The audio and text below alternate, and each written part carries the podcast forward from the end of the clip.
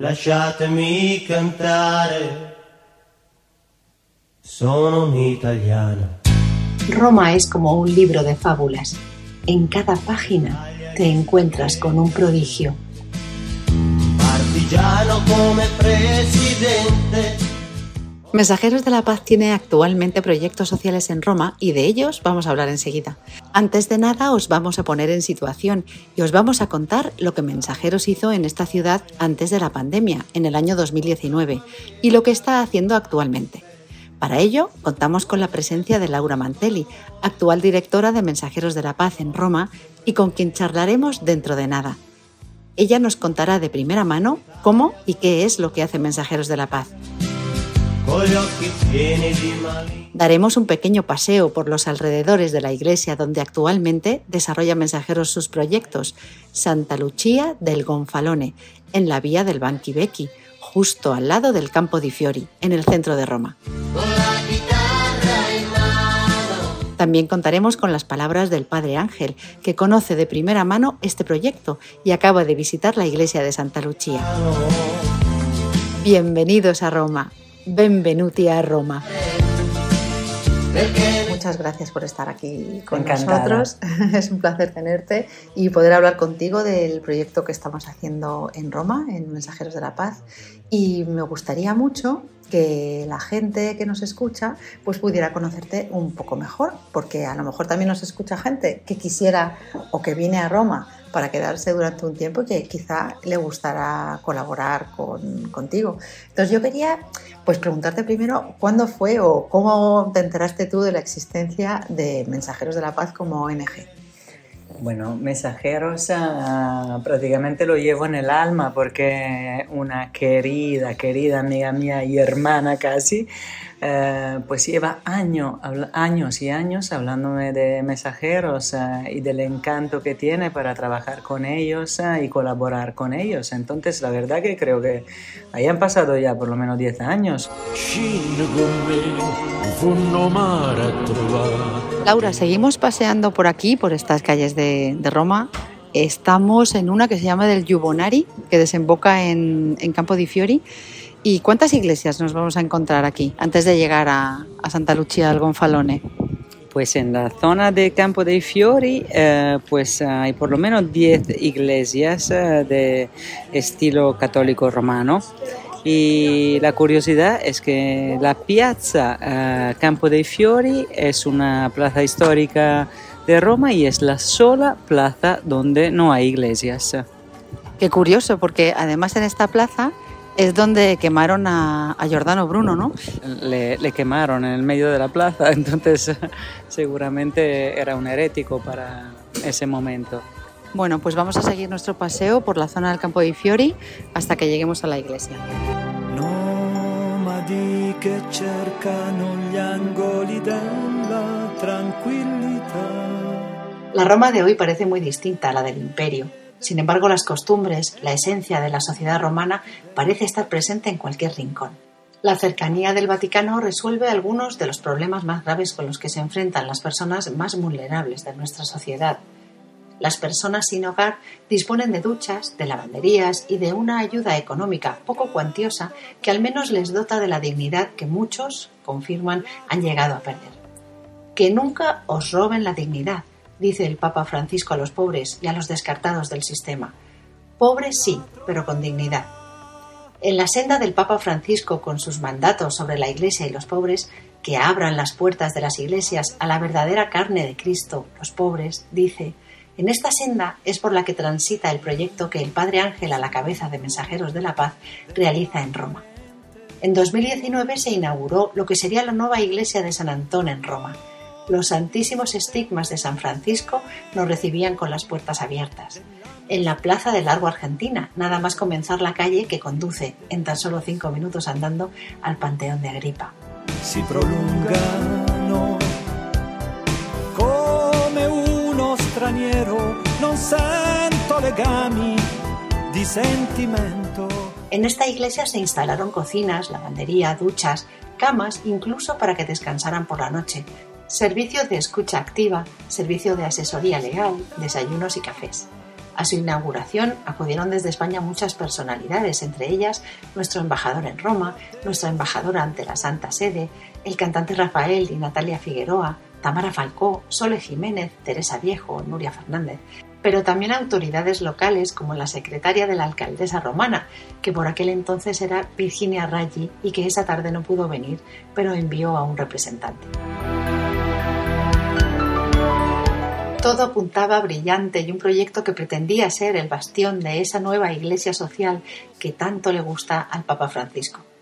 Su inauguración fue en octubre de 2019 y en diciembre de este mismo año se decretó el cierre no ya de todas las iglesias de Roma, sino de las iglesias de casi todo el mundo, de las fronteras, y se decretó el confinamiento de todos por la llegada del COVID. Sin embargo, no fue un obstáculo para que Mensajeros de la Paz, a pesar de haber renunciado por la fuerza del destino a este proyecto, renaciera de nuevo con otro proyecto menos ambicioso dadas las circunstancias de la pandemia.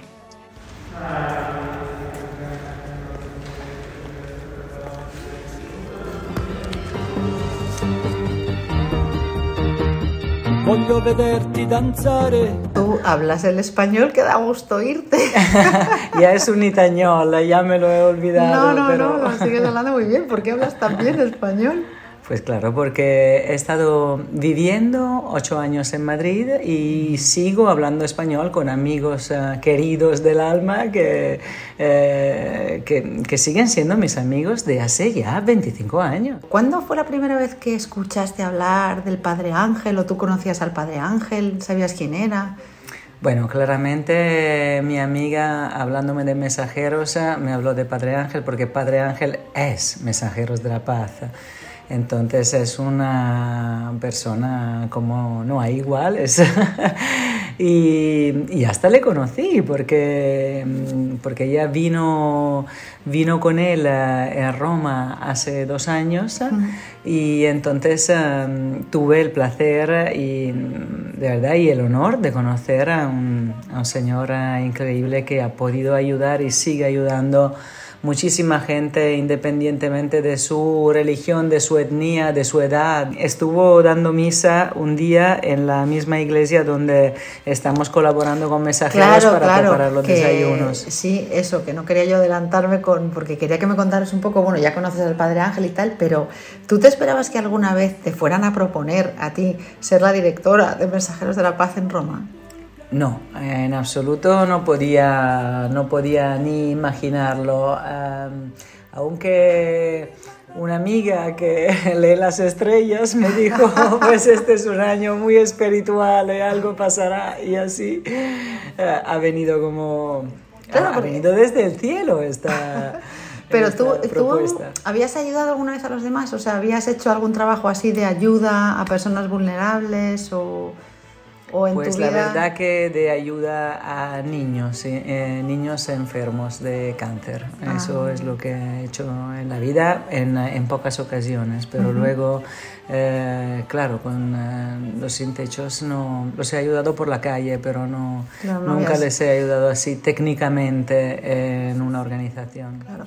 Es que Mensajeros de la Paz, para que la gente se sitúe un poco, las personas que nos escuchan, tuvo un primer proyecto en la Iglesia de los Santísimos Estigmas de San Francisco, en Algo, Argentina, donde se abrió una iglesia como a la manera de San Antón, una iglesia que no cerraba nunca, que estaba a las 24 horas del día abierto. Yo no sé si tú tuviste la ocasión de de visitar este proyecto, eh, pues que tenía escucha espiritual, daba cobijo a los sin techo, le, podían dormir, podían ducharse, podían lavar su ropa porque tenía lavandería. Me han hablado, me han hablado de este proyecto que ha sido un, un proyecto, la verdad que grandioso, porque además con todas las iglesias que hay en Roma, eh, pues claro, muchas iglesias tendrían que estar abiertas las 24 horas.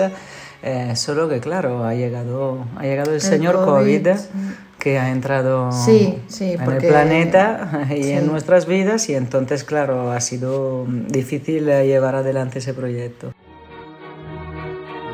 De haber pasado muchas horas de rodillas pidiendo a Dios ayuda, pero muchas horas de pie, muchas horas también al frente del ordenador y animando de una manera especial a que se unieran los gobernantes, los políticos, para trabajar y para salvar vidas. lo más importante en esos momentos durante la pandemia era salvar vidas y era sobre todo a tantas personas nuestras, a todos los directores de tantas residencias y trabajadores, animarles y a decirles que, que merece la pena trabajar por los demás y salvar vidas. En principio era salvar vidas en esta primera etapa. E gira tutto intorno la stanza mentre si danza, danza. E gira tutto intorno la stanza mentre si danza. Porque además el, el, Padre Ángel siempre está ah, en línea con lo que piensa el Papa Francisco, que siempre está diciendo la, las puertas de las iglesias deben estar abiertas, ¿no? y los, la verdadera carne de Cristo son los pobres. Entonces, siguiendo un poco este, esta línea, es por eso que a él le encantan estos proyectos como el de la iglesia de San Antón, que él adora y fue lo que quiso hacer ahí, pero es verdad que desgraciadamente con el COVID se tuvo que cerrar y ahora lo estamos retomando poquito a poco, que eso es lo que yo quiero que me cuentes, porque eh, hemos pasado de esa iglesia a otra iglesia que se llama Santa Lucía del Gonfalone, que la lleva el padre Franco, que también sí. lo conocía el padre Ángel. Entonces, quiero que me contaras un poco eh, cómo conoces al padre Franco y cómo es tu relación con el padre Franco antes de comenzar a, a hacer ninguna colaboración. Pues uh, con el uh, padre Franco, justo cuando me encargaron uh, de, llevar um, el proyecto de Mensajeros de la Paz en Italia, pues tuvimos un encuentro y la verdad que el padre Franco no podía ser que también colaborar con Padre Ángel, porque son de verdad dos personas increíbles. Y justo eh, en, en, esa semana leí un artículo de una periodista italiana que trabaja en Estados Unidos que había um, escrito todo lo que pasaba en esta calle maravillosa del centro de Roma, donde está la iglesia de Santa Lucia del Gonfalone y donde a causa del COVID todo se había cerrado. Pero eh, en el medio de tanta gente que intentaba a llevar adelante su trabajo a pesar de que no hubiera ya eh, medios. medios eh, pues eh, el padre Franco había una, ese, este artículo explicaba también el trabajo increíble que hace de, desde hace muchísimos años el padre Franco con los sin techos de Roma. Y entonces él reúne eh, el lunes hasta 250 pueden entrar en la iglesia, porque la iglesia la verdad que es preciosa, pero no es tan grande. Y cuando no había el COVID en la cripta, eh, pues eh, les metían sentados y podían dar de comer a todos. Ahora, en vez le, le preparan una... Hay un catering eh, que prepara ingredientes para hacerle una dignitosísima y maravillosa comida. Eh, que se la llevan preparada, ¿no? Y se la, se la, llevan preparada. Eh, esto ocurre también el domingo, lo hacen así, mientras nosotros el miércoles por la mañana eh, pues eh, preparamos el desayuno. Entonces, o sea, eh, tú le propusiste al padre Franco una colaboración, ¿no? Una colaboración, sí, le sí, porque, porque claro, fue la persona más indicada para poder hacer una colaboración para intentar ayudarlos sin techos, visto que él les ayuda de hace tantos años.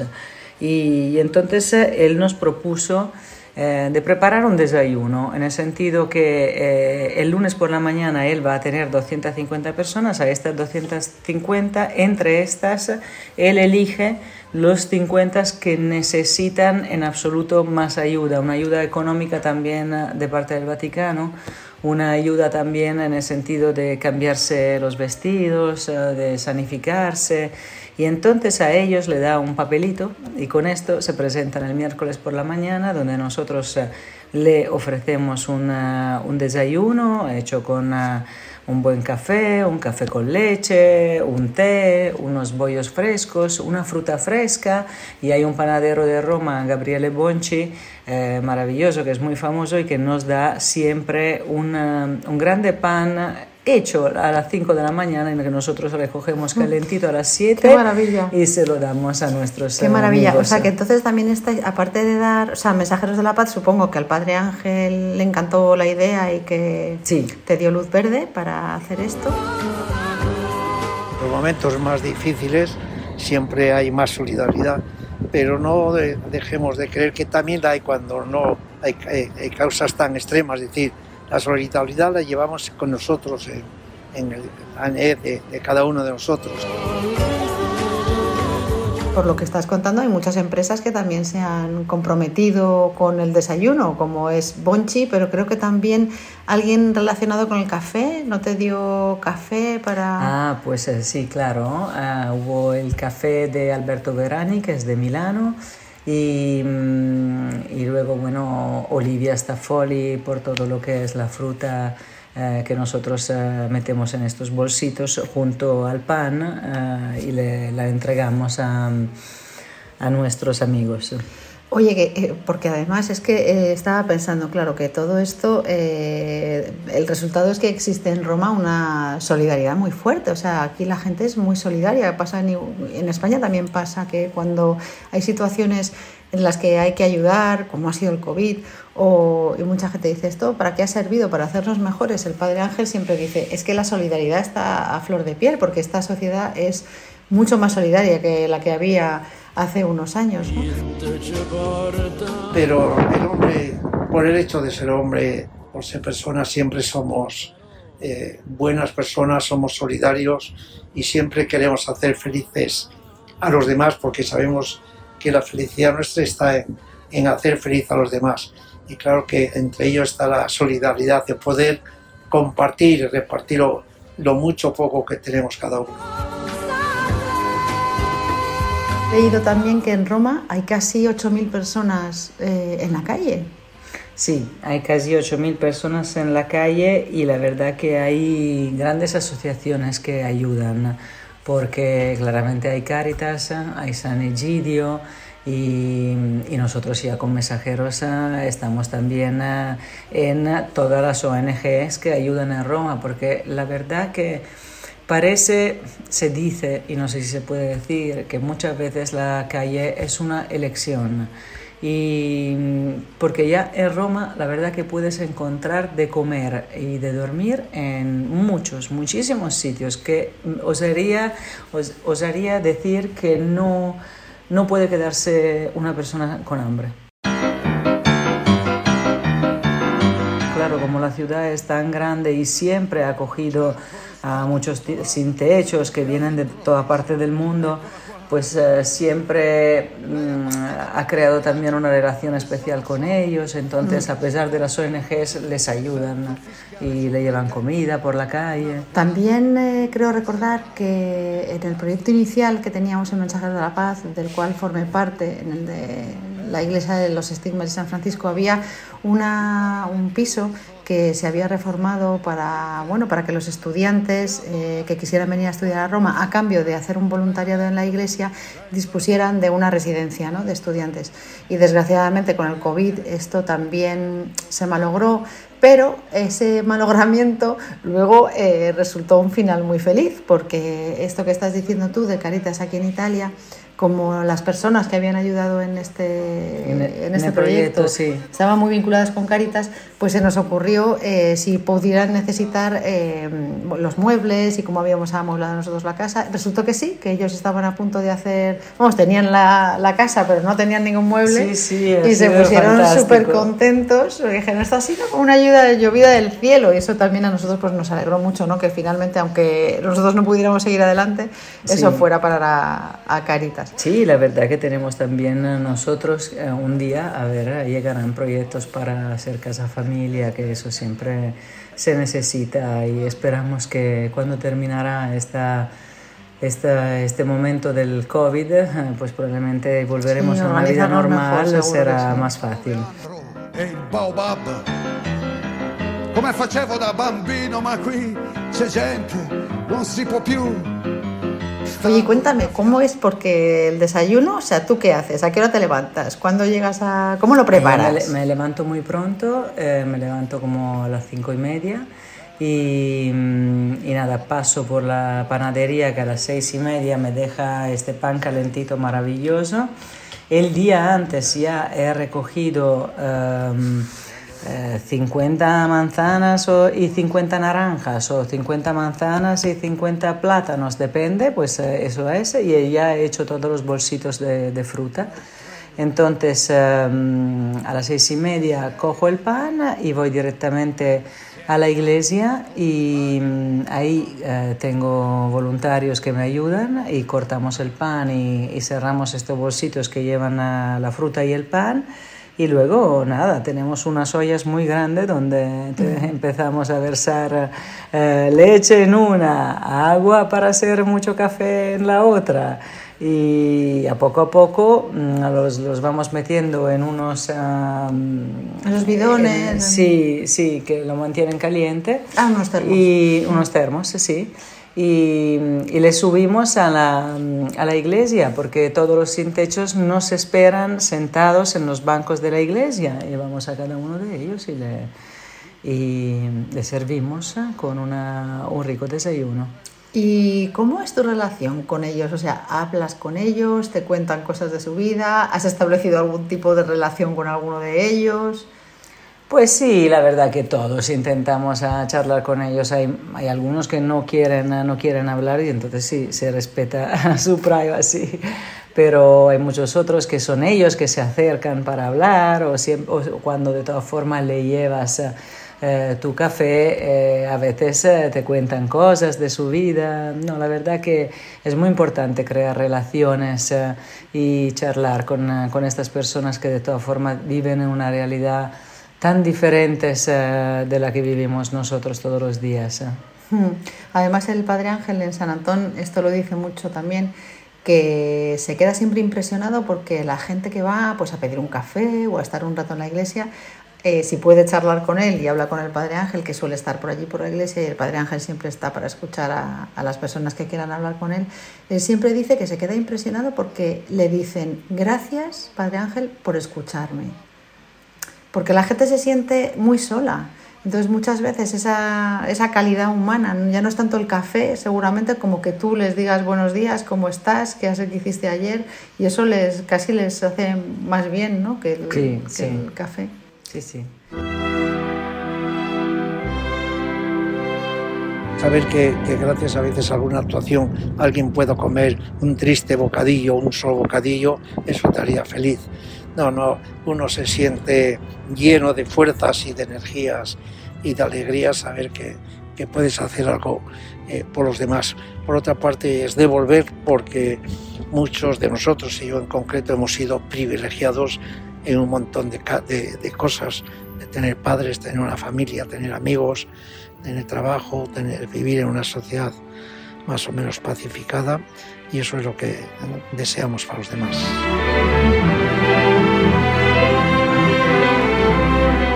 ¿Cuántos desayunos repartís? ¿Entre cuántas personas? Pues eh, siempre es una base de 50, pero muchas veces eh, vienen más y hasta uh -huh. 70 más o menos. Eh, le, lo podemos preparar. Yo sé que este trabajo lo haces de manera voluntaria, que bueno, empleas tu tiempo, empleas tu Sí. fuerza, tus contactos, todo. Y eh, como tantos voluntarios, el padre siempre dice en Mensajeros de la Paz disponemos de un ejército de voluntarios y gracias a ese ejército es que sale adelante el trabajo. Pero quería preguntarte, ¿qué te da a ti personalmente este trabajo? ¿Por qué eh, de- decides emplear este tiempo, esta energía, todo en, en dar, bueno, en atender a las personas vulnerables que lo necesitan? A cambio, ¿qué recibes tú? Recibo mm, una riqueza infinita porque poder ayudar a los demás eh, yo creo que sea mm, un regalo, un regalo de la vida. Poder, eh, poder eh, acudir y mm, ayudar personas que no tienen... no, no tienen la posibilidad de curarse, no tienen la posibilidad de moverse por su cuenta, no tienen la posibilidad de hablar con alguien, pues eh, yo creo que sea eh, crear relaciones y ayuda con, eh, con las personas sea una- una- un regalo. Con il cambio di stagione pero ¿no te apetece venir a Madrid y conocer la, la iglesia de San Antón? Porque tú nunca has estado allí, ¿no? No, claro, porque cuando vivía en Madrid, eh, mi querida amiga, que luego se empezó a colaborar con, eh, con mensajeros, todavía no había empezado con esta maravillosa aventura. Entonces sí, encantada, pronto, pronto. Además, cuando vino también el Padre Ángel eh, en Roma, vino con Padre Carlos. Hemos dicho que también a lo mejor eh, iremos todos a, a Jordania para también ayudarle con los refugiados. Claro, porque- claro. A ese viaje a mí también me encantaría ir porque el padre Carlos, que además es una máquina porque habla perfectamente no sé cuántos idiomas. Sí, o sí, sea, sí. El viene a italiano perfectamente. El español fenomenal, el español fenomenal. Y por supuesto hablará árabe, hablará... Sí, sí, seguro. Una potencia y tiene unos proyectos muy bonitos. Es el director de Mensajeros de la Paz allí, en Jordania. Y es verdad que vino aquí a... ¿no? Este verano vinieron aquí a, a la iglesia de Santa Lucía a dar la misa. La dio el padre Carlos, ¿no? La misa. Sí, la dio el Padre Y- Carlos con el Padre Ángel y Padre Franco. Sí, y él tiene un proyecto que te gustaría mucho porque atiende a familias de refugiados con niños, tiene escuelas, tiene, bueno, montado allí en un barrio que se llama Marca, en Amán, y, y es vamos, ayuda a muchísima gente, o sea que, que sí, sí. es que es por ese lado del mundo, ahora también con lo que ha pasado en Afganistán, pues eh, habrá que ayudar mucha más gente. Sí, de hecho Mensajeros de la Paz se ha puesto, eh, bueno, en manos, le ha dicho al gobierno que si necesitaba de ayuda para que alojásemos a refugiados afganos y tal, y de momento nos han dicho que en España está solucionado el tema del alojamiento y que no necesitaba nada más. Pero bueno, yo quería sacarte una fecha. Tienes que venir a Madrid y conocer a la, igle- la iglesia de San Antón, ver cómo funciona y tener un encuentro allí con el Padre Ángel que te va a recibir Pues con los brazos mira, abiertos. seguro que sí, que en noviembre yo creo que voy a tener eh, un par de días donde pueda viajar eh, y seguro que iré para allá. Fenomenal. Pues muchísimas gracias por Muchísimas contarnos gracias a estas ti, cosas. de verdad. Gracias y Un que tengas abrazo, un buen día. Chao. Igualmente, buena jornada. Chao. Chao. Chao. Hemos nacido para ser felices y para hacer felices a los demás, no hemos nacido para otra cosa. Eh, y Dios nos creó para ser felices. Lo que pasa es que a veces, pues, por culpa de una manzana o de alguna enfermedad o algún acontecimiento, a veces no somos tan felices. No, pero estamos para ser felices, ¿eh? Y para ser felices aquí, no para ser felices eh, allá en el cielo.